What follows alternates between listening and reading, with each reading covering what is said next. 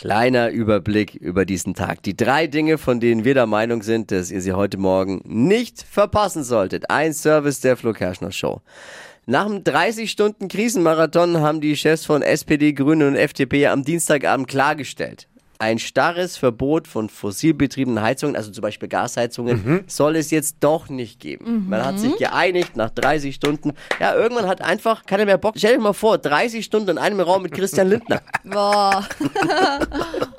Unsere Angie, unsere Altbundeskanzlerin Angela Merkel, wird im April, jetzt ist offiziell, von Bundespräsident Steinmeier das Großkreuz in besonderer Ausfertigung verliehen. Das ist, und jetzt haltet euch fest, das klingt jetzt irgendwie nicht wirklich bombastisch, ne? Großkreuz in besonderer Ausfertigung. Bei den Amis würde das spektakulärer klingen. Aber es ist die höchstmögliche Auszeichnung, die man in Deutschland bekommen kann. Oh. Natürlich nur nach Bundestrainer.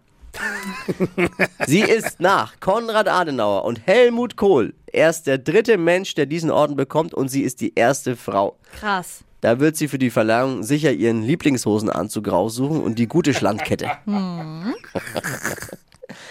Die Forscher einer australischen Lebensmittelfirma haben jetzt eine Bulette, also ein Fleischküchlein aus Mammutfleisch erschaffen. Oh. Haben sich aber nicht getraut, davon dann zu kosten. Warum nicht? Ich sag mal so, wenn die Kühlkette 10.000 Jahre nicht unterbrochen wurde. Verstehe ich. Ich als Vegetarier frage mich jetzt, dürfen wir das essen als Vegetarier? Mammuts sind ja schließlich schon lang ausgestorben.